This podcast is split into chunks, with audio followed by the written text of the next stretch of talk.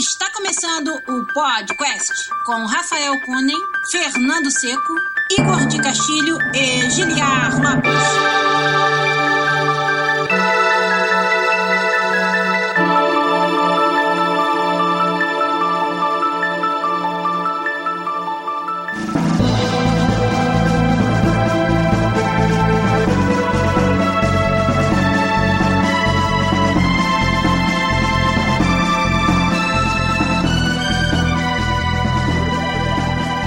Podcast na área, galera!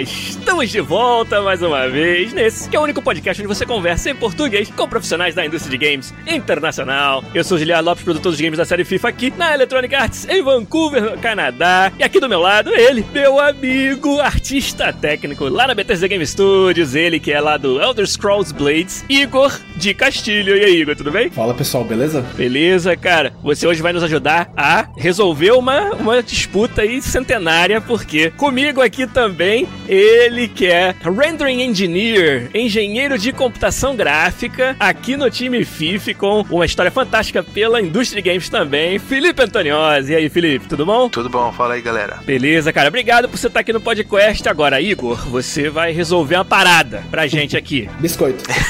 ah, bom. Começou bem. Já começou. E bolacha. Ah, porra.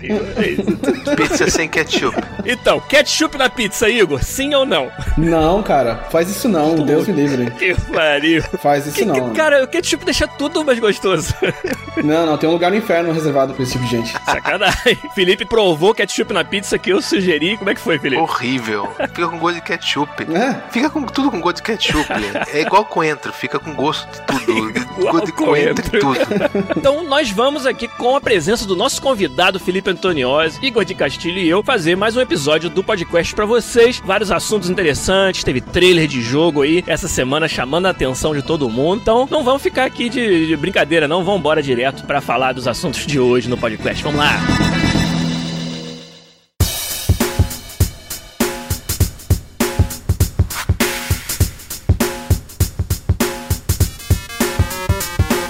Começar, então, deixa eu dar um shout aqui pra galera que está nos assistindo. O Elivelton Carlos Pivoto, meu amigo Ilápis, já tá lá. O Rafael Santos, o Marcelo de Assis, o Bernardo Turella. O Hugo Blanco, que tá figurinha fácil dos streams de Sekiro. O Thiago Moraes tá nos assistindo. Você que perdeu a live do podcast é lá no youtube.com.br podcastbr que você acompanha a gente todo domingo fazendo a gravação do podcast aqui. Então, Igor de Castilho, começando com você, rapá. O que que teve na sua semana de bom que você quer comentar com a gente aí? Nossa, a semana foi muito corrida. Eu tenho, eu joguei uma hora e dez minutos essa semana inteira e foi tudo que eu fiz, assim. Consegui matar um general, mais um general lá daqueles do Sekiro e explorando o jogo bastante e tal. Legal. Assisti um filme bem interessante, sim, chamado A Vigilante. Na verdade é A Vigilant e me deixou bem confuso, assim, porque eu tava, fiquei meia hora tentando ver se minha minha story tava em português ou em inglês, assim, sabe? Porque, pô, como é que, por que esse nome tá A Vigilante? Tá tudo o resto, tipo, né? E é bem interessante, sim. É, é um filme sobre o ponto de vista feminino de uma história de ação, assim. Essa meio que foi a interpretação do que eu tive, assim, sabe? Sim. Porque o foco não é a ação e o foco não é a violência, assim, sabe? É tipo, essa personagem, ela caça maridos que. ou Não só maridos, mas ela caça pessoas que abusam de violência doméstica, sabe? Olha aí, rapaz. Então ela é tipo essa vigilante, assim, que vai atrás de pessoas que, tipo, fazem abuso de vi- violência Ou doméstica. seja, assim, faz sabe? o trabalho que a delegacia da mulher devia fazer, entendi. Isso, isso. É bem interessante porque, tipo, é uma abordagem diferente, assim, sabe? Do tipo, eu acho que tendo um público-alvo em mente e também uma roteirista e diretora mulheres, assim, elas tiveram uma visão de, tá, a gente vai focar nisso e não nisso, sim, sabe? Porque é essa história que a gente vai contar e não essa outra, sabe? Interessante, sim. Ô Igor, agora, essa vigilante, ela usa uma roupa de spandex amarela e uma espada? Não, não, não. Ia ser melhor, hein? Não é uma luteadora. Mas é isso, não, não muita coisa, não. Entendi, rapaz. Sekiro, então, fazendo a sua cabeça ainda. Agora, o Felipe, eu ouvi dizer que é o Bambambam Bam Bam do Apex Legends aí. Bambambam não, eu chego em segundo, ó, que é uma beleza. É o primeiro dos últimos, mas tá melhor do que eu. Você perdeu o primeiro, O que velho. mais que você joga aí? Fala pra gente, Felipe. Eu jogo Battlefield, Battlefront, Entendi. todos os jogos Frostbite. Olha aí, fazendo aquele, aquele jabá pra casa.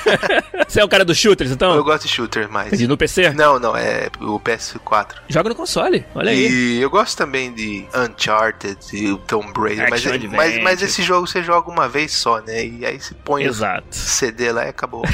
É, isso aí. O Lucas Senna que acabou de perguntar perguntar se a gente já assistiu Love, Death, Robots. Acho que a gente comentou, né? Ou foi você, Igor, que falou desse seriado, seriado fantástico. Nossa, sim, rapaz. sim, gostei bastante, gostei bastante. Foi É, a gente descobriu também que a ordem dos episódios depois do primeiro, ela muda de cliente pra cliente no Netflix, é um Não é só o primeiro, não, parece. Ah, é? Eu tenho um amigo que não foi o primeiro episódio, não foi o da serpente. Caramba, e por que será que eles estão fazendo esse, esse- esse experimento? Interessante. É interessante, eu acho que é como os episódios não são conectados, eles tentam fazer a melhor experiência. É tipo um mixtape, sabe? Quando você vai fazer um mixtape. Ah, entendi. E aí você fica preocupando com a primeira música, com a segunda, com a terceira, e isso faz uma diferença. Sim. Eu acho que eles estão brincando pra ver se eles conseguem descobrir qual é a melhor experiência Ah. baseada nas coisas que você gosta, assim. Entendi. Netflix sempre inovando, né, cara? Eu, essa semana, não tenho grandes novidades pra falar. Na semana passada, eu, eu fiz um mó jabá aqui do jogo chamado Return of the Obra Dinn, o jogo novo do Lucas Pope. Terminei o jogo essa semana e, cara, é, é muito engraçado quando eu cheguei à conclusão que, sabe aquelas, aquelas brincadeiras de lógica que a gente fazia quando era moleque? Tem cinco casas de cinco cores diferentes, moram cinco pessoas diferentes, cada uma de uma nacionalidade diferente, eles têm um animal diferente dentro de casa, aquela brincadeira que você aí dava umas dicas, né, em texto pra você usar a lógica, né? E você tinha que descobrir quem mora em qual casa, etc. Esse jogo, o Obradin, no final das contas, é um grande puzzle de lógica desse tipo, só que com a forma de descobrir as respostas muito mais interessante. São 60, né, vamos dizer, casas que você tem que preencher. Cara, eu- o dia dessa semana aí, acho que foi quarta-feira, tava com 36 casos resolvidos. Comecei a jogar e só parei quando tinha 60 casos resolvidos. Foi até duas horas da manhã jogando o Obradin, que foi uma experiência fantástica. É aquilo que o Felipe mencionou, é um jogo que você não vai jogar de novo, não tem nem como, não tem nem graça. Você já sabe tudo o que aconteceu agora. Alguns desses personagens eu conheço melhor do que eu conheço minha família. Depois que eu joguei o Obradin. Mas muito recomendado, altamente recomendado pra galera. E Sekiro, cara, tô apaixonado pelo jogo. O jogo que me fez parar de jogar FIFA 19 Nossa. é o Sekiro. É bom mesmo. E a galera que nos acompanha no Twitch, inclusive é bom falar em twitch.tv barra podcastbr, é o nosso canal lá. E eu tenho feito direto streams do Sekiro, galera acompanhando passo a passo. Cada chefe que eu empaco, eu tô fazendo isso ao vivo lá pra todo mundo. E ontem matei um chefe maneiro. Não vou dar os spoilers aqui dos chefes pra quem não jogou ainda, mas tá bem divertido, cara, jogar. E a galera do chat me ajuda também, né? Às vezes eu tô indo numa direção e falo, ó, rapaz, cuidado. Aí é legal. Então eu tô jogando bastante Sekiro, tô gostando bastante também. Mas da, da semana é isso aí que.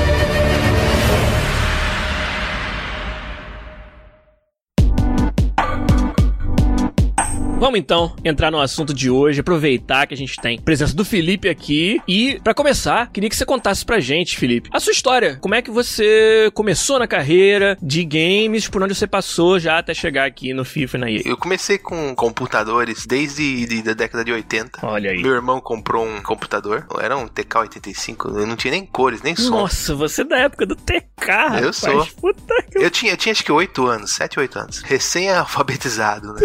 e aí meu irmão, né? Naquela época não tinha disc drive, não tinha não tinha internet, não tinha como passar programa. A única forma era você comprava revista, Ah. microsistemas, né? Por mês, e você digitava os programas em Basic. E meu irmão não queria ficar digitando, ah, você quer usar o computador? Digita o programa aí. aí eu pegava e digitava o programa em Basic. Cara, você pegava o código na revista e tinha Isso. que redigitar em casa, porque não tinha Isso. como digitalmente passar a informação, cara. E eu gostava, eu queria fazer, eu gostei, peguei gosto daquilo. né? Olha aí.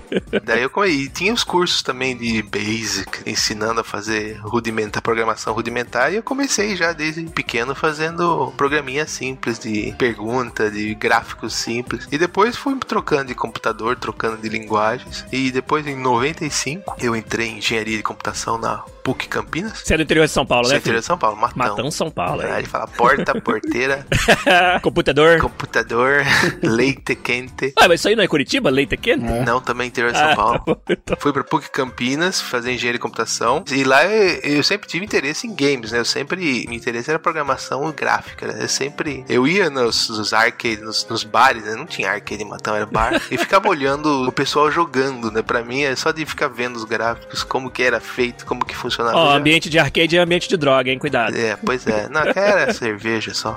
Ah, maconha. é loló, né? É, Loló, ah, isso aí é dos meus tempos, esse termo. Não, assim, um amigo me contou, né? Pois é, eu tinha, eu tinha uns amigos que faziam loló em casa também. Nossa. E... Tá, tá vendo? Às vezes tá mais seguro no arcade do que em casa, meu amigo. Olha aí. Pois é, então. Lá na, na faculdade eu fui ficar no laboratório o dia inteiro e depois a gente conheceu o MUD, porque era em 95, não tinha internet aberta no Brasil, Claro. né? Acho que nem no mundo, acho que foi aberta em 96, 95, É. 96. A internet pública, né? Porque Sim, nas faculdades já tinha. E na PUC tinha, a, a internet era ligada na, na Unicamp, Uhum. era uma conexão de escada e a gente ficava. Eu usava Netscape. Nossa. Baixando as, as imagens, baixando assim, devagarinho, assim, de baixo pra cima, de cima pra baixo, né? Nossa. Aí você fica assim, pô, se é porno, devia ser de baixo pra cima, né? A parte que interessa vem antes. É o suspense, pô, suspense. Tem todo um romance rolando assim. Nossa, era terrível. E daí os- o MUD, né? Que era o Multi-User Domain. Multi-User Dungeon, né? O E é, Fernando Multi-User Seco é Dungeon. grande fã. Nossa, cara, é, a gente descobriu aquilo, acabou a faculdade, né? Nossa. Porque a gente já ficava jogando aquilo o dia inteiro. Ia pro laboratório e ficava jogando, jogando. Era muito, muito legal. Só que aí, eu, por questões pessoais, financeiras, pessoais, e tive que acabar largando a faculdade, trabalhar, né? Como A vida acontece, Felipe, como a gente fala aqui. a vida acontece em paralelo, né? E aí eu tive que sair da faculdade e fiquei trabalhando com sistemas. Era coisa chata. né? Empresas, importação. Não era joguinho, era chato. Mesmo assim, eu pegava uns projetos. Eu acabei fazendo um projeto para uma empresa de marketing em São Paulo, que era um game. Interessante, E cara. eu fiz alguns projetos. E aí, depois, em 2003, falei: não, vou terminar essa faculdade que tá muito feio ficar sem faculdade. aí eu voltei como a- análise de sistemas na PUC, Campinas. Ah, né? E eu consegui terminar em dois anos, dois, três anos. Consegui o diploma. E daí eu resolvi: não, agora eu vou, vou sair do Brasil. Você não, não, não dá mais aqui, né? Então foi um esforço proposital. Assim, você botou na cabeça que ia sair do Brasil pra buscar uma carreira Isso. fora. A gente tem várias histórias que a gente ouve, tanto as nossas quanto dos convidados, onde por acaso aconteceu da, da vaga que a gente achou, do, da próxima passo ter sido fora do Brasil. E em outros casos onde não, é realmente é algo que é planejado. Então no seu caso foi planejado você sair do Brasil. Você tá falando aí de que altura mais ou menos? 2000 e quanto? Foi 2003 que eu, que eu, entrei, que eu entrei na faculdade Uhum. pra terminar. Foi acho que 2005 que eu falei, não, agora eu vou sair do país, né? Porque eu comecei a aprender francês, que eu apliquei processo de imigração do Quebec. Cidade de Montreal aqui no Canadá. Na minha época era bem mais fácil o processo, porque a gente não precisou nem traduzir documento, nem prova de francês precisou fazer. Era só bater um papo com o cara lá da imigração. Entendi. Fez lá, falou lá, ah, beleza, você é francófono, beleza, tá aqui o, Que beleza. Aí eles mandam um papelzinho lá, um seleção do Quebec. Aí você aplica pro federal, faz o exame médico só. Se não, se não tiver os problemas lá que o Canadá filtra lá, que é tuberculose e, e outras doenças que As doenças que tem no Brasil. é raiva. Ih, rapaz, se fizesse teste de raiva eu não passava não, hein? Nem eu, viu? E daí a gente foi. Eu cheguei em Montreal em 2008. Quando eu consegui o visto, né? Eu falei, agora eu vou começar a procurar empresa. Aí eu consegui, por telefone mesmo, consegui tal de Java Ground, chamava. Era em Montreal o estúdio. Era uma empresa que fazia. Naquela época ainda existia o jogo Java, né? Ah, Era sim. 2008. O iPhone tinha acabado de ser lançado. Então ainda existia um mercado Java de Fazer game. joguinhos pra feature phones em Java. Isso. Daí eu entrei nessa empresa. Trabalhei lá três meses, o diretor lá mudou pra EA. Saiu da, da Geoground pra ir pra EA. E o, daí, como essa empresa era americana e era, e era pequena, era quatro pessoas em Montreal. Daí o dono lá resolveu fechar o estúdio em Montreal. Vai, putz, tô desempregado. Aí eu fiz entrevista em, na EA, na, mas na época era o John Dat, que era o, o mobile da EA em Montreal. Não tinha ainda a EA Montreal propriamente dita. né? É, tinha a EA Montreal, mas tinha a Jandate que era, era separada. Eu lembro que eu fui lá, tinha dois andares. O andar de cima era o Jandate. Daí eu fiz na Game Loft. Daí a Game Loft me chamou. Me chamou pagando mais do que eu ganhava na Java Ground. Opa. Olha aqui como é que foi ruim se acabar do estúdio aí. Ó, que merda. Meu, mas assim, cara, foi na mesma semana. Eles, eles anunciaram na segunda-feira, na quarta-feira eu já tava com A emprego. Game Loft é ligeira. assim. Legal, E aí hein? eu fiz a entrevista lá, fácil passar. Ó. Com a experiência que eu já tinha. Com a experiência mim, que eu já tinha. pra mim é, foi mole. Não, mas depende do que você estudou, né? Os caras perguntam lá coisas sobre Sim. quaternion, coisa, transformação linear. E daí eu comecei a trabalhar na Game Loft. O primeiro projeto que eu fui colocado era Nintendo Wii. Só que aí eu trabalhei dois meses nesse projeto e o projeto foi cancelado. Assim, de novo, né? É esse cancelamento da vida, né? Será Trabalhar que o problema games, sou eu? Trago mal agouro. Você não torce pro Bragantino, 15 de Jaú, não, né? Porque pé frio. Não, eu torço pra Matonense. Batendo... Ah, tá. Muito melhor então, aí sim, hein? Aí foi colocado num outro projeto. Era o primeiro projeto da Game Loft pra PS3. Legal. Eu não tinha experiência com PC, também não tinha com Wii, porque você não consegue experiência com console se você não trabalha É. numa empresa. Os dev kits são todos fechados, a API, todo o software development kit, tudo segredo, todos os documentos que você abre é confidencial, o segredo tem o número de série, porque se vazar o documento, ele sabe, É. ah, foi empresa tal que vazou.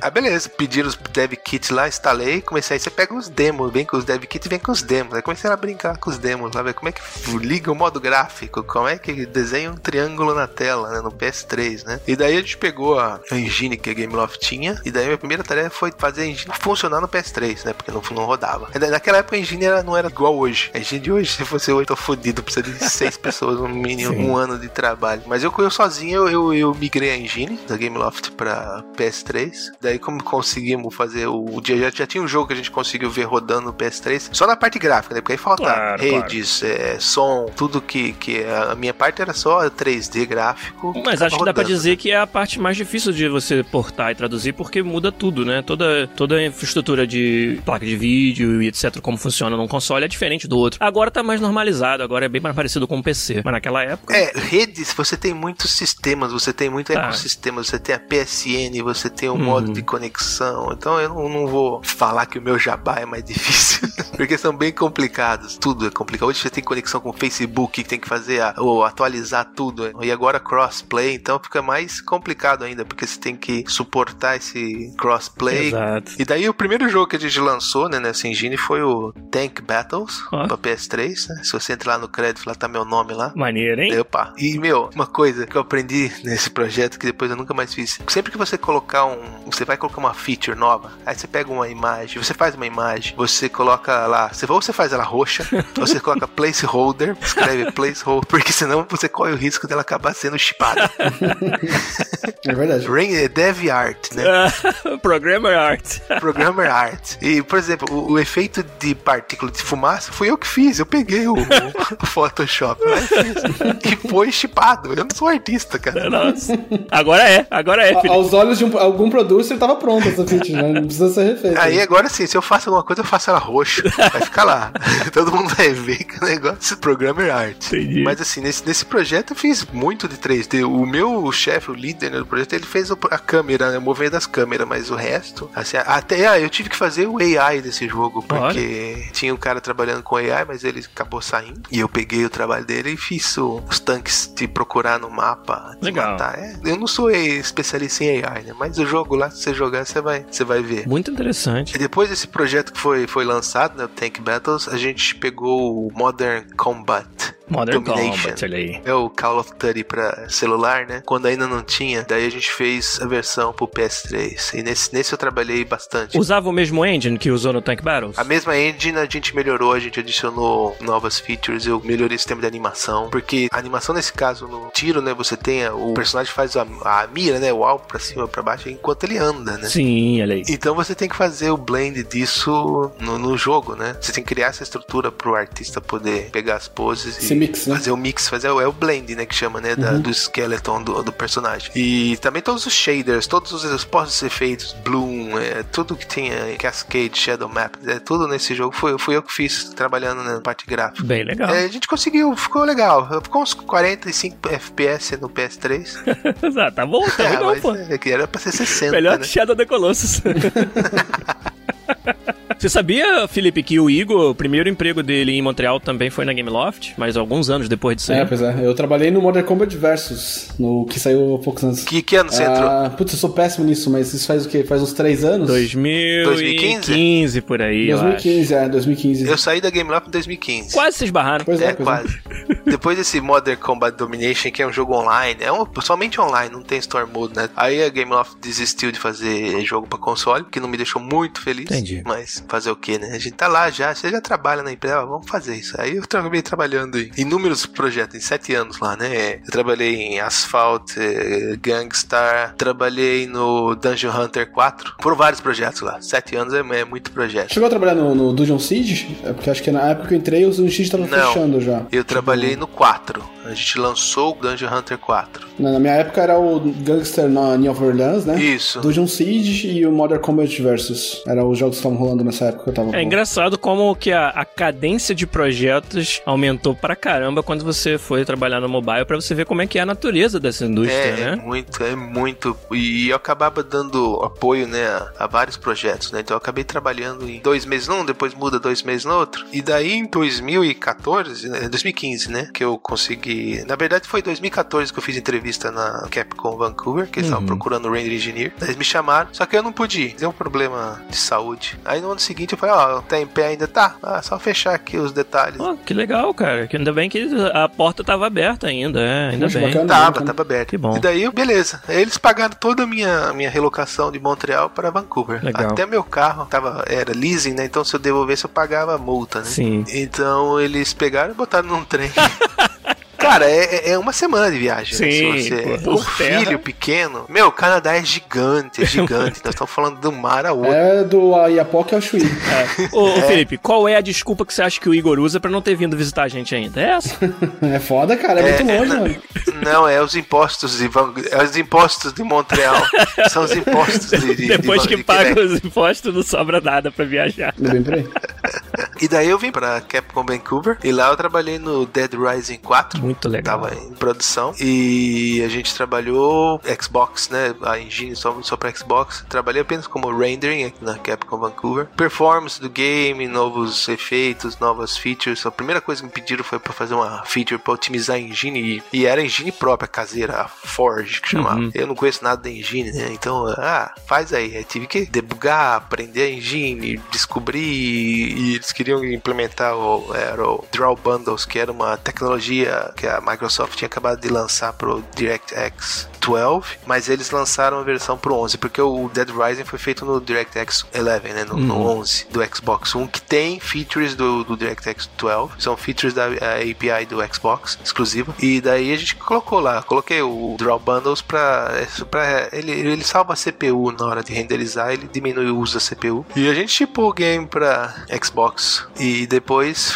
quiseram portar pra PS4, e, só que não tinha uma linha de código pra PS4 essa engine, né? Aí de novo, né? Aquela déjà vu, né? Vamos lá, pega os dev kit, primeira coisa, olha a documentação, vê os demos, como que funciona a parte gráfica. E daí aí foi uma equipe pequena, bem chuta, e foi muito legal porque foi, foi um projeto bem. A equipe bem integrada, né? Isso aí é sempre legal, cara. Quando você tem essa, sei lá, quase que um siege mentality, né? Aquele sentimento de que tá Isso. todo mundo junto na, Tá na- todo nessa mundo missão. conectado. Strike Force pra isso? Não, era apenas. Eu não nem lembro o nome do time na época. Mas aí, aí a gente pegou. E a gente tinha um ano pra portar o jogo de DirectX pra PlayStation 4, chama GNM, né? É a, a- a biblioteca gráfica. Daí a coisa que o, o Bert era, era meu superior na, na Capcom, agora eu trouxe ele pra FIFA. Ele tá na FIFA com a gente lá Legal. agora. A primeira coisa que ele fez foi comentar toda a linha de código que não compilava no PS4. eu falei, você é maluco, cara. aí ele pegou e comentou, cara, um, um jogo desse tem. Eu não sei quantas linhas de código tem, mas é Facilmente milhares 300 mil. Por baixo. É. E daí ele pegou comentar ela aí fizeram lá, comentando, comentando. Beleza, depois a gente faz funcionar. Primeiro a gente precisa passar o. Porque o PS4 ele usa o Clang, né? Isso. Usa, e, a, e a Microsoft ele usa o. O Visual Studio. Visual Studio, mas é o compilador do, do Xbox, né? Uhum. E eu tinha que fazer botando as partes gráficas aos poucos lá, né? Daí vamos lá, o Splash Screen. Ah, conseguimos fazer. Cara, querido diário, hoje consegui fazer a splash screen funcionar no É, PS4. ué, já é um grande. Daí o outro colega, o Jovan, ele tá na. Ele também tá na, na EA, ele veio pra EA, né? Ele tá na, na NHL, Ah, legal. NHL. Tá com o lead lá, porque tudo, o FIFA pegou todos os rendering do, do NHL. Desculpa aí. Aí, vamos lá, implementando as rotinas. E só que uma coisa, é, a, a Capcom decidiu abandonar a Forge, esse seria o último projeto dessa engine. Então a engine tava sunsetting, né? Que eles iam usar Unreal pro próximo projeto. Então beleza, então isso, isso dá um pouco de liberdade, assim, vamos fazer. Faz rodar aí e deu. Você não precisa pensar em pós, né? Como que nós vamos deixar isso? Felipe do futuro não é problema. Eu vou resolver só o problema do Felipe do presente. Isso. Eu não vou precisar mexer nesse código mais tarde, né? É, basicamente. Então, mas a gente, o que a gente fez foi acabar criando uma camada de emulação do DirectX na, pra rodar no PS4, porque a- o jogo, né, ele, ele falava com o DirectX. E tem muita, muita feature, muito recurso que o DirectX te dá no jogo, e gerenciamento de textura, de memória, que você tem que fazer na unha no PS4. Então eu tive que criar na unha, mas eu tive que fornecer de uma forma compatível que o DirectX trabalha. Sim, pra pro jogo reescrever menos código de jogo possível. Isso, a gente, porque é, pro jogo continuar sendo o mesmo jogo, né? Uhum. A engine que faz o trabalho. E aí, deu certo? O jogo saiu no PS4, Deu bonito. certo, saiu, saiu, funcionou, a performance funcionou, deu certo, conseguimos otimizar o jogo, Maneiro. deu bastante trabalho, mas foi muito, aprendi bastante sobre a plataforma, né? Sim. Porque eu tive que pegar todo o detalhe e trabalhar com todos os, os recursos da máquina. E nisso uma, uma coisa, pelo menos o, o PS4 ajuda muito porque ele, ele te abre bastante a plataforma. né? O- Você tem acesso direto ao hardware, você Sim. tem acesso direto ao comando gráfico da GPU. Você não tem isso no DirectX. Hum. Você não consegue colocar uma, uma barreira gráfica direto na. Você tem que usar a API do DirectX, que mesmo no DirectX 12, que eles viram que eles estavam criando um monstro né, gigante o DirectX 11, então eles mudaram bastante no 12 e deram mais liberdade. Mas mesmo assim eles ainda carregam uma parte de, de sincronização de barreira de dentro do DirectX 12 que, que é difícil lidar. E você fica amarrado. Você tem Uhum. coisa que você consegue fazer no PS4 que você não faz no, no Xbox. Ou no Xbox não fica ideal. Aí, depois do Dead Rising 4, a gente sabe que a Capcom Vancouver começou a enfrentar alguns problemas aí pra continuar viva e acabou, Isso. no caso, fechando. Mas você, antes disso, já, já saiu, já veio pra EA, né? Como é que foi? É, quando a gente lançou o projeto do PS4, né, a gente começou a trabalhar no próximo pra Unreal, né? E daí eu tive, eu trabalhei vários meses no projeto, eu tive que otimizar o Unreal porque o que eles queriam usar de luz dinâmica, o Unreal ficava muito lento em console. E, e o povo fala de Unreal, Unreal isso, mas quem conhece lá, quem trabalha lá dentro lá do, do código sabe as limitações que tem. E quando eu vejo o jogo de Unreal, eu vou ver, ah, eles não usaram, não fizeram isso. Se você olhar o Dead Rising 4, por exemplo, o que, que tem de Spotlight, o que, que tem de sombra de Spotlight, você não, se você pegar o Unreal agora, você não faz aquilo, você vai ter que customizar o Unreal. Entendi. Outra coisa também é o tanto de, de zumbi que tem na tela. Tinha muito zumbi, tinha milhares de zumbi na tela. Pra fazer isso no Unreal, você tem que customizar o Unreal também. Você não faz isso numa performance. Isso- Porque não só, não só, você não só tinha só o zumbi, como você tinha o zumbi cortado. Você tinha o zumbi que tava sem o braço, outro tava com metade da cabeça, outro você machucava o zumbi, ele fica aí, ele continua sendo renderizado em, em instância. Como os zumbis fazem, né? Eles continuam Exato. e daí a gente começou a ter uma série de problemas com o Unreal e customização, né? Trabalhando, né? Consegue, mas você tem que customizar. E aí você cria um monstrinho. Porque a Unreal, ela continua sendo atualizada pela Epic em paralelo. E aí, quando você vem a versão nova, você tem que fazer o merge de todas as divergências Sim. e arrumar tudo de novo. Fazer. E aí eles mudaram aquela classe. Aí você tem que ir modificar aquela classe, voltar atrás e, e fazer funcionar. Como soa familiar isso aí, Felipe? Não sei Isso, porquê. é. Pois é, né? Piada interna. Aí, né, em fevereiro, o Headhunter da, da EA ficou lá cutucando. Ah, nós temos vagas, nós temos vaga em, em Vancouver, Orlando. ah, você é brasileiro, a gente tem campo de futebol. Você manja de tudo, futebol? É, Que pergunta idiota. É claro que você manja de futebol, né? é lógico. É lógico. Eu joguei sexta-feira aí. ó. Ó, é, depois você conta pra gente aí como é que foi. Aí fui lá fazer entrevista. A equipe era, era, era pro NHL ou FIFA, estavam precisando, né? Cara, foi a entrevista mais de boa que eu fiz, sabe? Eles sabiam que eu já trabalhei, já tinham visto o meu, meu portfólio, já tinham visto o projeto que eu trabalhar, não ficaram com frescura querendo saber, eu testar. Fizeram as testes básicos lá, mas foi muito, foi muito boa a entrevista, assim. A entrevista era na terça-feira. Na segunda-feira, que teve o anúncio do corte de 20% de pessoa na, na Capcom. Ah, sim. Esse corte eles cortaram 20%, eles mandaram bastante gente embora. Eu, eu mas eu, eu não tava entre as pessoas eh, cortadas. né? Uhum. Aí beleza, aí fui na terça-feira fazer entrevista, né? Na quarta-feira a EA já me mandou oferta. Olha aí. Quarta-feira, foi impressionante. Porra, pela primeira vez na vida eu não precisei negociar uma, uma oferta, porque eles- o valor que eles ofereceram. ó, E tem os detalhes, de, porque aqui no Canadá é diferente do Brasil, né? Você não tem férias como você tem no Brasil. Verdade. E você, isso você negocia quando você entra, por exemplo, quando você começa o trabalho, você tem uma semana de férias por ano. É uma ou duas, né? É, quando eu comecei eram duas agora já são três. Não, desculpa, é duas. Porque eles falam assim, é um dia por mês. Mas é assim, é a semana de férias é cinco. Se você tem dez dias, significa que são duas semanas Dez de, dias de, férias. úteis, diferente do Brasil, Dez onde dias corrido. úteis. é. E se tem feriado no meio, não conta. Exato. E você usa suas férias picadas, né? Você pode tirar um dia hoje, você pode tirar meio dia hoje, conta com férias. E daí o tanto de férias, o valor de salário, tudo, foi, poxa, tá, tá- tá muito bom. E, e com a notícia que tive na segunda-feira, falei, ah, vamos fechar aqui de boa, né? Aí eu conheci essa figura aí, o Giliard. Coitado, né? A história veio tão bem até agora. aí acabou, né, a vida, né?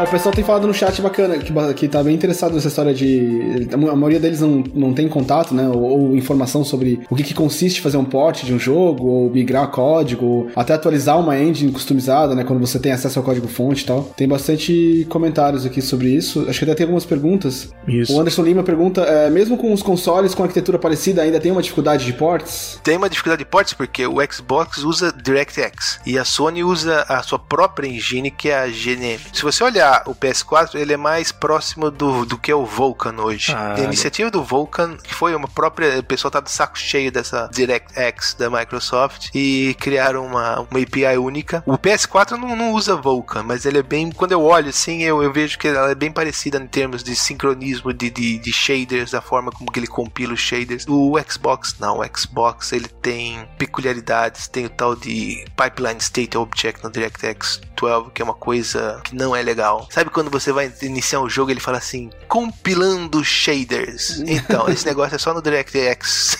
porque ele tem que atualizar. Porque é o seguinte, no PC você não sabe qual é o hardware final. Você tem AMD, você tem Nvidia, então você não sabe o código final compilado como é que ele vai ser do shader. Então o jogo ele tem que detectar sua placa gráfica, e ele tem que compilar. Ele vai usar a API específico driver do fabricante para compilar. Então o que, o que a gente providencia é o bytecode do shader pré-compilado em DirectX e daí ele, ele otimiza o shader. Por isso que ele demora. Não tem o que fazer. No PS4 você não tem isso. Você não vai compilar o shader no PS4, ele já é pré-compilado no pipeline. No Xbox dá pra fazer isso. Só que eles criaram no 12, no DirectX 12, eles criaram esse PSO que acabou ferrando, porque o PSO ele encapsula render state, ele encapsula blender mode, encapsula várias coisas que mudam de dentro do jogo, se você usa ou não aquela, aquela feature. Então, além do shader, você tem essas características, mas que você precisa compilar. E aí você precisa usar o PSO. Mas no, no, no Xbox, pelo menos, a geração do PSO é mais rápida que no PC. Porque o, o código do shader já está compilado. O que falta é ele juntar com os renders. Mas você tem que criar milhares de PSOs e, e eles não são de graça. Você, ele- se você- quando você vai executar o jogo, ele vai, ele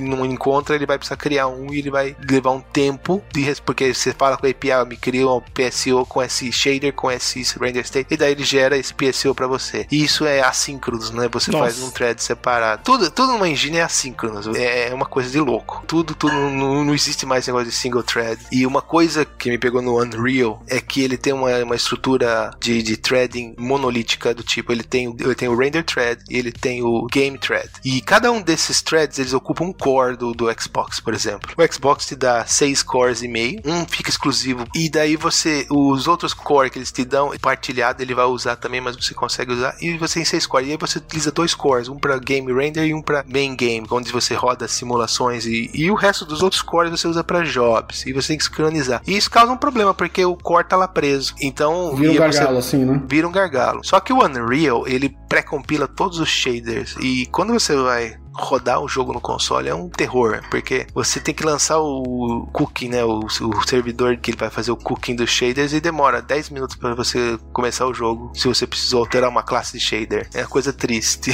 Isso pra rodar no console, né, nativamente ali. Se você tiver que estar iterando no console, você vai ter que estar esperando isso sempre que roda de novo. Isso. É, é assim, ele faz o caching local, né? Uhum. Ele vai ter o, o- Quando o servidor tá em pé, você não precisa recompilar o shader. Mas se você precisa alterar a classe do shader, se você alterar um parâmetro pro seu shader ou modificou um parâmetro que vai ser binding no shader, né? Se você pode modificar o shader e recompilar o código rodando, mesmo no Xbox rodando ou no PS4, ele vai recompilar o shader, beleza. Mas se você precisa alterar, ah, preciso adicionar uma. Ah, faltou uma. Vou, vou adicionar uma cor. Eu vou passar uma cor específica para esse. E não tinha. Você vai ter que alterar a classe, daí você tem que derrubar o servidor e vai ter que esperar Entendi. 10 minutos de novo pra rodar. Então você fica o dia inteiro lá esperando sem Entendi. droga compilar. Felipe, uma pergunta então pra você. Hoje em dia você ainda trabalha mais próximo do artista ou você mais trabalha ainda nessa parte mais, tipo, baixo nível, dentro da engine? Eu trabalho baixo nível, mas às vezes eu preciso do apoio do artista, né? É, e muitas vezes eu preciso do artista. Por exemplo, eu trabalhei, tava corrigindo HDR no, no FIFA. A artista vem cá, dá uma olhada na tela, o que, que você acha, né? Mas o que, que você faz é, é, você segue, por exemplo, tipo um artigo sobre isso? Você usa como uma referência uma, uma- um guideline matemático sobre essas, isso? Tem os papers, depende do que é, mas você segue os papers, mas aí a imagem fica Não fica adequada? lavada na tela. É, porque HDR é um treco complicado. Cada TV é um, é um, é um formato. Você tem HDR, TV com wide color gamut, você tem TV sem wide color gamut. Isso dá a diferença na forma com que você vai gerar o, o seu, a sua imagem. Porque você tem o mundo em 3D que é gerado, né? Num color space e você tem o HUD, que são todos os elementos de controle da tela, né? Do, do, do display, né? Do uh,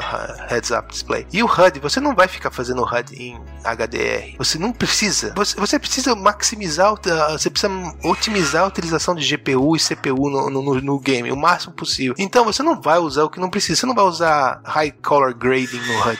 Não precisa. Você, você, você, renderiza em RGB. Só que você faz em RGB é diferente do color space do, do mundo. Você salva em GPU, você salva CPU, sai. Mas depois você precisa fazer o um merge disso. E daí você precisa converter a saída para a saída de vídeo conectada. Se você tem um monitor RGB, se você tem um monitor HDR, se você tem um monitor HDR Dolby e tem mais também no, no PS4 e no Xbox. Mesmo se você tem a saída HDR, tá lá rodando, você tem a saída do, do streamer, do, do decoder, do, do, encoder, porque ele grava o vídeo. Então você precisa gerar uma segunda imagem que é essa imagem não é HDR. Então você imagina o trabalho que você tem no, no, nos consoles para fazer o merge desses dois planos, colocar isso de adequado. E sempre dá chabu, né? Sempre tem algum problema. E daí, por exemplo, me, me trouxeram uma televisão lá, é, inclusive é a mesma televisão que eu tenho em casa, é a Samsung. É HDR, mas não tem color, wide color gamut. O pessoal fala que é HDR Aren't.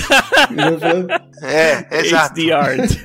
é só para enganar. Ela tem, ela tem o display 10 bits, porque toda TV HDR é 8 bits o display. Ela consegue mostrar aí combinação de, de 32 bits, né? Mas essas TV elas vão ter 10 bits por canal de cor. Então, o que você tem é menos banda, mas ela não suporta o Wide Color Gamut. O Wide Color Gamut é o que seu olho, o olho humano percebe de cor, né? Então você tem o espectro, ele é tipo uma forma de, de é, triângulo. É, esse é que o seu olho percebe. E aí você tem dentro dela qual que é o padrão NTSC que foi estabelecido na década de, de 60, né? E é um triângulo dentro. E depois que foi, é, chama REC 7704, formato que você tem RGB conhecido, né? E as, color, as TVs HDR, né, elas têm esse wide color gamma, esse triângulo expande. Então eles conseguem exibir um vermelho mais vermelho, um verde mais verde. Isso é separado do brilho, tá? Uhum. Você tem, você, estou falando só de cor. Por isso as cores ficam mais vibrantes, né? Você tem cores mais intensas. E também ela tem a questão do brilho. Você tem o nits, né? Cada TV, cada fabricante suporta um determinado número de, de, de nits. E aí você, você tem que consultar a TV. Quantos nits você suporta? Ah, suporta 400 nits. Só que é mentira. A gente descobriu que os fabricantes mentem. Olha aí. Sobra pro programador de rendering resolver. Eles passam, foda-se, é zero.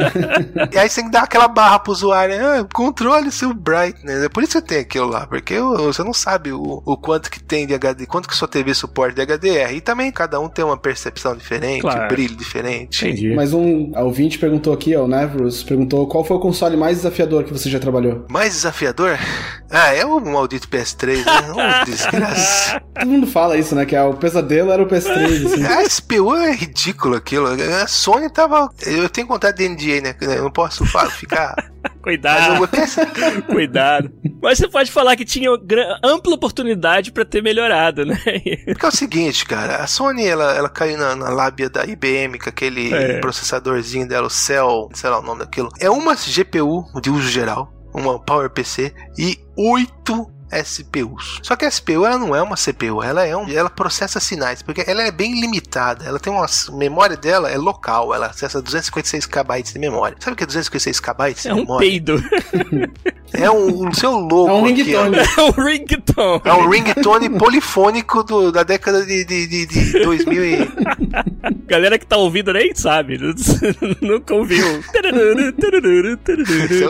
e aí ela tem que trabalhar com DMA, você tem que fazer a transferência. Então você começa a fazer a transferência, daí você lê e você tem que mastigar aquilo para. Então a sua CPU principal, ela tem que ficar preocupada em fazer o nani das SPUs. Ela vira um gerenciador de SPUs. Ela, ela tem que cozinhar os da comida, né, os dados para pra SPU. Mastigado. E aí as, as, as SPU mastigam, né? Mas já vem a papinha lá pronta, né? é, o PS3 era foda. E era difícil de programar isso. Ninguém, é só na Naughty Dog lá, os caras da Naughty Dog lá que fizeram o, o Uncharted lá. Sony. É, porque Tem os caras da Sony provavelmente dando suporte, né? E aí você fica com aquilo, poxa, você vai investir tanto de, de, de dinheiro, tanto de, de engenheiro para usar só no PS4, mais nada, né? Outras duas perguntas que tiveram aí lá em cima, mas que eu queria trazer para você, Felipe. O Elivelton perguntou o quanto a matemática é importante no seu trabalho, e aí pegando esse gancho, o Fábio L perguntou que dicas você daria para quem quer começar como programador de rendering. Eu imagino que matemática é uma dica que o cara vai ter que correr atrás, né, Felipe? É, você precisa de álgebra linear, você precisa de geometria analítica precisa, você precisa de entender de estatística também, né? Porque Sim. a hora que você pega um paper aqui, ó, por exemplo, ó, SIGGRAPH, ó, tá vendo? Olha aí. Você vai lá e você vai lá nas apresentações, é matemática pura ali. Claro. Mas depende do. Eu, eu tenho trabalhado mais com low level, que eu, eu curto pra trabalhar com a API, então eu acabo usando menos matemática. Uhum. Mas vira e mexe, eles. Essa semana mesmo tive que fazer um trabalhinho de animação, melhorar a animação ali e vai matemática. Uhum. A computação gráfica e matemática, tipo, é, é até difícil de você dizer aonde começa e acaba a matemática. Não, numa- é matemática, conversa, é tipo, matemática. tem- É, é, é uma matemática aplicada, não deixa de ser a computação gráfica. Você não desenha um triângulo na tela se você não souber matemática. É, Se você- exatamente, exatamente. É difícil dizer assim, em que momento que você para de usar matemática quando você tá escrevendo? Começa nenhum com momento, né? vetor e Tipo, termina com matriz de transformação linear. E, por exemplo, a e se você. Depende da, região. Se você vai pegar iluminação, se você pegar esfe, Spheric Harmonics, cara, aquilo é cálculo matemático puro. Você pega o papel lá, eles- as pessoas já fizeram PHD, teses naquele lá, então eles já te dão o cálculo, mas você tem que pegar aquele e implementar aquele cálculo, né? Você tem que entender também, né? Porque se der algo errado, você tem que entender o que, que onde foi que você errou, né? Onde é que Exato. Qual é o dado que você tá colocando errado ali? Que conta que você tá pulando ali? Que sinal que você inverteu? você. É, pois Pra é. quem quer fazer render, pra quem quer fazer a parte gráfica, matemática é fundamental. Eu diria até que em mais, alto nível, assim, ainda usando só, tipo, fazendo shader e fazendo, tipo, geração procedural de matéria de, de objetos, como a gente, né? Então é uma coisa que tem conversado bastante. É, por exemplo, o, o cara que trabalha comigo lá, o russo lá, ele é, ele, ele é formado em matemática na, na Ucrânia. É. O cara é matemático. Esse é o Yuri, Yuri Demendiv. É, é esse mesmo, esse mesmo. Anos e anos de EA, ele já. Trabalhamos juntos já. Ele é bom, ele é bom. Yuri é bom. Mas ele, ele é grumpy, né? Ele, ele é meio bravo. Ele é assim, o programador de rendering típico. O cara tá. Você vai dar bom dia pra ele? Bom por quê, pô? Se ele fosse professor, vai ser, esse ia ser um professor muito bravo. Muito... É. Mas a gente boa, depois passou dessa, Não, ele- não. passou dessa, de- dessa camada aí, ele é super gente boa. Muita gente boa. O Nerjal fez uma, uma pergunta interessante aqui que dá pra dá- fazer O um Derjal zoom, é. quer que vocês dois entrem em conflito agora, vai lá. Ele quer saber se alguma vez um artista. A a pergunta específica dele foi: alguma decisão do pessoal de arte já complicou sua vida? Mas eu queria dizer assim, eu também queria responder pra, tipo, tem alguma história estranha, de uma requisição estranha da equipe de arte? Teve que dar um, passar um Eu lembro na Gameloft, no desenvolvimento do Battle Tanks, a engine era muito crua, a gente não tinha muita, muito tools, né? Depende de quantas pessoas você coloca no projeto. Mas os tools nossos eram meio cru, né? Assim, a forma de compilar os dados. E o PS3, né? Ele é case sensitive pra, pra arquivos. E não podia de jeito nenhum colocar espaço no nome do arquivo. Mas os artistas adoram salvar o, o arquivo, a imagem, com espaço na imagem. Eu quase que eu escrevi um cartão assim, no space, né? E colocar assim né, pros artistas, porque dava pau e ia lá, você botou espaço. Aí vamos botar um script aqui pra tirar, avisar eles aí. Mas até chegar nisso, você precisa bater cabeça, né? Pra, pra saber que, que existe esse problema. Entendi. Mas requisição estranha. Às vezes o artista quer o que não dá pra fazer. É, não né? conta aquela que eu fiz, fica- não, Felipe. Vai ficar, vai ficar feio, pô. Ah, mas você não é artista, posso. Serve, serve, serve. Serve. Fazer o Giliard passar vergonha é o nosso, nosso hobby predileto aqui. uma coisa fica muito caro computacionalmente, né? Ou, ou então você tem que descobrir algo como fazer. Por exemplo, se você deixar, eles vão querer botar screen space reflection em tudo, é deixar o mais bonito possível, porque esse é o trabalho deles, né? Deixar o jogo bonito. Sim. Né? E você só tá atrapalhando, né? Eu só não, tem que rodar. Só o cara que diz não, não, não pode ser tão Não, bonito. tem que rodar 60 FPS, ponto. Isso aí. Muito legal.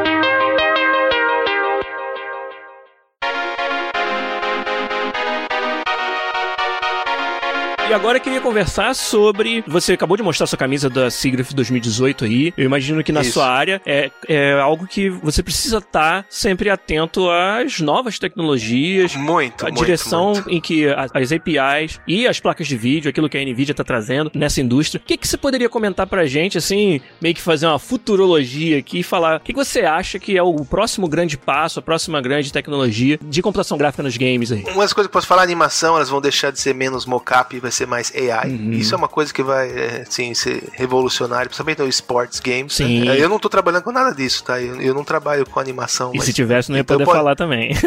E se eu tivesse, eu não ia poder falar, mas é uma coisa que eu vejo que tá acontecendo já. Você ensina o computador a andar, a, a combater, então você, o computador ele vai saber fazer aquele movimento orgânico, né? Então você vai fazer uma animação, a outra. Porque hoje, como que você usa? É tudo mo é mocap que você faz e você tem que fazer o blend entre uma animação, entre uma pose e a outra, né? E o blend é matemática. Aí começa é, é rotação, é slurp, n-lurp. Quem e... disse que se eu combinar uma animação com a outra, o braço vai estar numa posição natural no meio do caminho? Aí você começa a Não, não colocar vai, mas- restrições. Mas você vai treinar uma AI como se fosse um Aí robô. sim. Você vai treinar ele a fazer. Porque hoje o que a gente faz? A gente cola, por exemplo, a gente faz o inverse kinematics. Que é, Isso. o cara vai subir a escada, você tem que colar o pé dele no chão. Aí você tem que traçar um raio onde toca, beleza. Aí você faz aí toda a transformação inversa pra chegar. Que ângulo que você tem que rotacionar ó, essa junta com essa junta pra Quadril chegar lá. do cara Isso. pra- Só que aí com o AI vai ser uma coisa mais orgânica, né? Porque o AI vai saber e você vai empurrar o personagem pra baixo, mas tudo isso demanda de muito mais computação, porque pra o AI saber andar, ele vai precisar ter as forças físicas agindo lá todo o tempo. Porque basicamente hoje no jogo é uma cápsula. A física sua é um é tipo um, imagina um comprimido, é exatamente uma cápsula, um comprimido desses de, de duas cores, né? Em pé. E é isso que anda, né? Não tem pernas e braços, É. não tem pontos de apoio. Não. né? Ah, por que, que não apoia o nariz? Não, não tem nariz, né? Na física, né? É, é aquela cápsula. E daí, quando você atira, por exemplo, naquela cápsula, é a primeira, a primeira hitbox, né? Se o tiro acertou aquela cápsula, daí você faz por dentro, né? Quais são os, os outros hitbox que você tem? Você tem o braços, né? A cabeça. E daí que entra Ray Tracing. Você vai fazer o Sim. Ray Tracing e vai fazer a intersecção com cada geometria ali do corpo pra saber se se bater. Mas outra coisa é essa, essa é, tecnologia RTX aí do Ray Tracing. Todo mundo É, no, no tá chat perguntando no chat, perguntando. é. isso. Ela não serve só pra fazer poça d'água bonitinha, como vocês viram no Battlefield. Ela serve pra tudo que é iluminação. Uma das coisas mais difíceis da iluminação é fazer oclusão, né? A- saber o que, que vai ser, o que, que vai receber sombra, o que, que vai receber iluminação, que iluminação que recebe. Então o Ray Tracing, ele vai, hora que os consoles e hora que todos os PC, a maioria dos PCs tiverem Ray Tracing, né? Então você vai ter, você vai ver a- as rotinas de oclusão. Porque se você olha o Battlefield ali, toda a iluminação, você tem um pre-bake, é tudo pré-calculado, porque é um cálculo que exige muita CPU Sim. e GPU para calcular a luz. Você tem a iluminação, a luz que vem de diversas fontes, e você tem todos os objetos que podem interceptar aquela. aquela Da- Cálculo de luz ambiente, assim, né? cálculo Que luz é- ambiente. Você essa- tem o radiosity, porque o, o raio bate na parede e Isso, reflete. é a iluminação indireta, que até, se você voltar aí, sei lá, 10 anos, você não conseguia fazer em tempo real. Porque Não. você começou aos poucos a conseguir fazer radiosidade em tempo É real. tudo fake hoje em dia, né? Tudo É, é tudo light per bake. probes e tudo- É, usa Enlighten, né? É, Light Map. E é tudo per bem, mas o Enlighten você pode gerar ele aos poucos. E, Sim. e isso que acontece. Então, por exemplo, quando você tá dentro de uma casa, dentro do Battlefield, e a casa explode, arranca metade do teto, você precisa recalcular toda aquela luz de novo. Então, o Ray Trace vai fazer isso muito mais rápido, vai te permitir uma qualidade muito melhor de luz, porque hoje é, você corta, você faz cut corner, né? O Enlighten você vai conseguir regenerar, regenerar aquelas light maps, mas aos poucos. Mas com o Ray Tracing você vai conseguir fazer algo que não é pre-baked. Tem muitas utilidades. é, A RTX não é tão só Uma coisa que é confuso, acho que eh, até pra mim mesmo, é nessa parte, essa primeira fase, né, de integração de RTX, é porque tem vários layers, né, que as pessoas, Sim. a gente pessoas assim, pô, a pessoa olha e compara um jogo, tipo Met- Metro, né, tipo, compara com e sem. Depende e aí você fala, ah, eu não consigo ver a diferença, mas porque é- é- são, são diferentes layers, né, são camadas de uso de RTX que estão sendo ligados. Sim. E alguns jogos, por enquanto, só estão usando um ou outro, né, Exato, pra isso, e, não- e aí, e aí entra as best practices. Uma empresa vai fazer uma iluminação, vai colocar no SIGGRAPH, ah, a gente usou isso, e as empresas vão lá e copiam, copiam e colam. Uma coisa na, na- na- computação gráfica é que é tudo publicado, não existe negócio, ah, só a gente faz esse tipo de iluminação. Não, depois eles vão lá e publicam papel, fica tudo documentado e as empresas usam. Você tem vários papéis daí, você vai na SIGGRAPH, você vê EA, Ubisoft, são grandes empresas que estão sempre investindo em, em novas tecnologias, né? E é interessante. E, e o RTX também, a, a parte de AI, ele, ele permite os TensorFlow dele. E a gente viu umas coisas lá que é impressionante. Reconstrução de imagem, coisa que não era possível antes. Compressão de algoritmo. Eles estão falando desse stage agora. Cara, com AI você reconstrói imagens, coisa que se fala assim, não é possível que a CPU e- ela inventa, porque reconstruir uma imagem é inventar. Você treina uma rede neural com dados. Uma coisa que eles mostraram lá, eles, eles mostram fotos, fotos aleatórias e riscam, né? E treinam a AI para qual que é a foto, sem, com e sem risco. Beleza, várias fotos, aleatórias. Daí eles pegam uma foto que a AI nunca viu, tudo riscada, e pum, ela retira todos os riscos. Aí você fala, como? né? É inteligência artificial, é o Uhum. deep learning. É, Não é magia, é tecnologia, senhoras e é senhores. tecnologia, gente. é. E outra coisa, é mais impressionante que eles mostraram também é a rede ela se treina em tempo real. Coisas fazendo em tempo real, a rede se treinando e melhorando a imagem em tempo real. E aí eles mostraram algoritmos de upscaling, aumentar a resolução do jogo sem precisar renderizar em alta resolução. A rede foi treinada. Então essas coisas vai ajudar muito o streaming. Provavelmente o VR também, né? O VR também vai ajudar muito, porque você vai conseguir cortar as, as arestas aí. Talvez até interpolar, né? Interpolar frames, você não precisa inter- renderizar a 60, você renderiza a 30 e a IA interpola. Interpola. A simulação já é, já é menos, né? Ou Se você pega o jogo hoje, a simulação ela ocorre na na velocidade da rede, né? Que é a 10 frames por segundo. E você tem essa simulação de rede. Depois você tem a simulação do jogo que ocorre a 30 frames por segundo. E você tem a renderização que ocorre a 60 frames por segundo. Dependendo da, da tecnologia, você vai interpolar ou não o frame. Então, é, essa, o AI vai revolucionar nosso. Porque a gente, a gente tem o anti-aliasing, né? Que é uma coisa muito cara que ocorre, né? Porque você gera muito, muito artefato, muito, muito pixelização, né? E daí você tem essas técnicas como TAA, né? Temporal Aliasing. Basicamente, você, o TAA, você fica criando noise e daí você faz o blend entre, entre o noise e você acaba reduzindo, deixando ela smooth, né? Reduzindo as edges. Ela funciona para alguma coisa, mas ela não funciona para outras coisas, como transparência. Uhum. Você tem um objeto transparente, aí você complica. E com AI você consegue criar novas técnicas de anti-aliasing impressionantes. Então, essa geração de consoles que vai vir aí vai, vai, vai ter coisa nova assim. Maneiro. Eu, eu não tô trabalhando ainda com essa, com essa geração. E se tivesse, não poderia falar. E se tivesse, eu não poderia falar. Mas eles vão trazer coisa nova assim, vai ser legal assim. E, e eu acho que o console, eu não sei se o console vai morrer Olha aí. tão cedo. É, eu não sei. Essa tecnologia de streaming aí eu preciso ver pra crer, né? Tá certo. Porque eu testei o PS Now aí, PS Now pra mim é qualidade gráfica ó, horrível, não dá, não dá. Eu gosto de ver o pixel bonito ali, né? Talvez a gente vai chegar num ponto que é que nem música, sabe? Onde você tem pessoas que são felizes com Spotify e tem pessoas que Spotify é a pior coisa do mundo, lixo, eles só conseguem ouvir aquele FLAC em formato com fone de ouvidos de 600 dólares. Sabe? Vai chegar num ponto onde a compressão do streaming, por melhor que seja, ainda não vai te sa- satisfazer o seu olho e você vai precisar de um setup mais É, mas dedicado, talvez assim. então, quando chegar nesse ponto, o console se torne um mercado de nicho e não mais o mercado que é o mainstream que é hoje, né? Talvez, talvez uma encarnação pro disso, É. onde você É, tem mas a máquina local. Você tem o custo de desenvolver pros dois, Sem você vai dúvida. desenvolver. É isso aí que eu acho que vai ditar, o Felipe, sinceramente. Os desenvolvedores, principalmente os third parties, aqueles que não estão atrelados a um provedor de plataforma específico. É, o quão vai ser economicamente viável continuar suportando todas essas tecnologias de plataformas diferentes. É isso que vai ditar no final das contas, eu acho, porque a gente sabe, o Netflix provou isso, todo, todos esses novos modelos de negócio que a gente tá vendo, eles são ditados pelo conteúdo. O pessoal vai pra onde tiver o melhor conteúdo. Se o melhor jogo tiver que comprar a caixa de 400 dólares pra jogar, ninguém vai comprar. Por isso que não saber o modelo de negócios do Stadia torna difícil a gente fazer essas previsões até agora. Mas é, é algo que com certeza ele vai estar presente, eu acho, em alguma forma, em alguma maneira, dentro da indústria o streaming, e a gente tem que estar preparado pra isso. Agora, o quanto que ele vai matar outros tipos de modelos de negócio, ainda não, não tô convencido que vai acontecer É. também. não. Vamos fechar, Igor? Quer fazer sua brincadeira lá? Então, pessoal, nessa semana surgiu uma, uma ideia no, no Discord ali, especialmente no canal de arte. E não é uma- um desafio, é mais uma brincadeira de, tipo, botar o pessoal pra queimar os neurônios Queimar aí, pensar mufa, e como dizia Didi Mocó. exercitar o músculo da criatividade aí. E aí eu, eu sugeri da gente, vamos começar a fazer uma brincadeira de a cada 15 dias, a gente vem aqui no podcast e a gente faz um sorteio de uma palavra, ou de uma, no caso, a primeira tentativa vai ser esse negócio que gera, eu fiz um, com a ajuda do pessoal do podcast ali, até tenho anotado aqui o nome deles. Quem não tá no nosso Discord, inclusive, entra lá. Discord, procura podcast, é fácil, fácil de achar. Participa com a gente. Então, inspirado por um post do Brawler Lopes e com a ajuda do Garu. Isso aí. Eu- Ele programou pra gente uma ferramentazinha bem simples, só pra randomizar os nomes aqui. Eu vou fazer um sorteio de duas palavras. E quem quiser participar com desenho, quiser participar com frase ou história, a ideia é pegar isso e ver se isso te inspira a fazer qualquer coisa. Pode ser um modelo em 3D, pode ser, um- como de novo, um sketch, pode ser só um texto, pode ser só um contexto, pode ser uma ideia de um jogo que surgiu pra você. Pode ser uma letra de rap. Pode ser uma música, pode ser uma poesia, pode ser o que quiser. É só pra gente brincar de, de ter essa veia criativa, assim, manter esse músculo exercitando, assim. Eu vou fazer um sorteio aqui, eu vou pedir pro Felipe falar um número aí, de, sei lá, de 0 a 10. Vou clicar aqui algumas vezes, vamos, vamos ver o que que dá.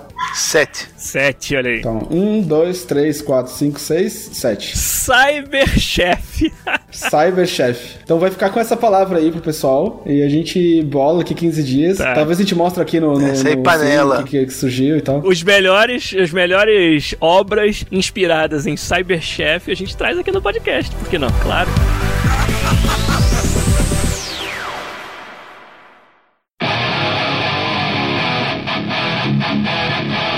Com isso a gente vai fechando o episódio 289 do podcast aqui. Queria, obviamente, agradecer demais o tempo aí e o conhecimento que nosso convidado Felipe Antoniozzi trouxe pra gente. A gente foi, cara, muito profundamente em todos os assuntos que a gente conversou. O Felipe contou uma história muito legal, muito inspiradora. A gente espera que para vocês que estão aí no chat seja tão, tão inspiradora, tão interessante quanto foi para nós. Então, obrigado, Felipe, mais uma vez, cara, um abraço. E vamos, vamos nós aí que o FIFA 20 tá ali na esquina, hein? Epa! É isso aí. Daqui a pouco o pessoal vai saber o que, que a gente tá aprontando para essa versão do jogo, mas ainda não foi divulgado nada, então não podemos falar. Mas obrigado, cara. Obrigado mais uma vez. Que você que você ouve também a gente aqui e sempre comenta lá na, na então obrigado pela sua participação. Igor de Castilho, você também, meu querido. Tirou aí tempo do seu, seu domingo para vir gravar com a gente, então obrigado mais uma vez. E vamos nós. Opa, é nós. Vambora. Vambora. Então tá, gente. Um abraço para vocês. O podcast vai ficando por aqui. Mais uma semana. Obrigado pela participação. Semana que vem a gente volta. Um abraço. Tchau.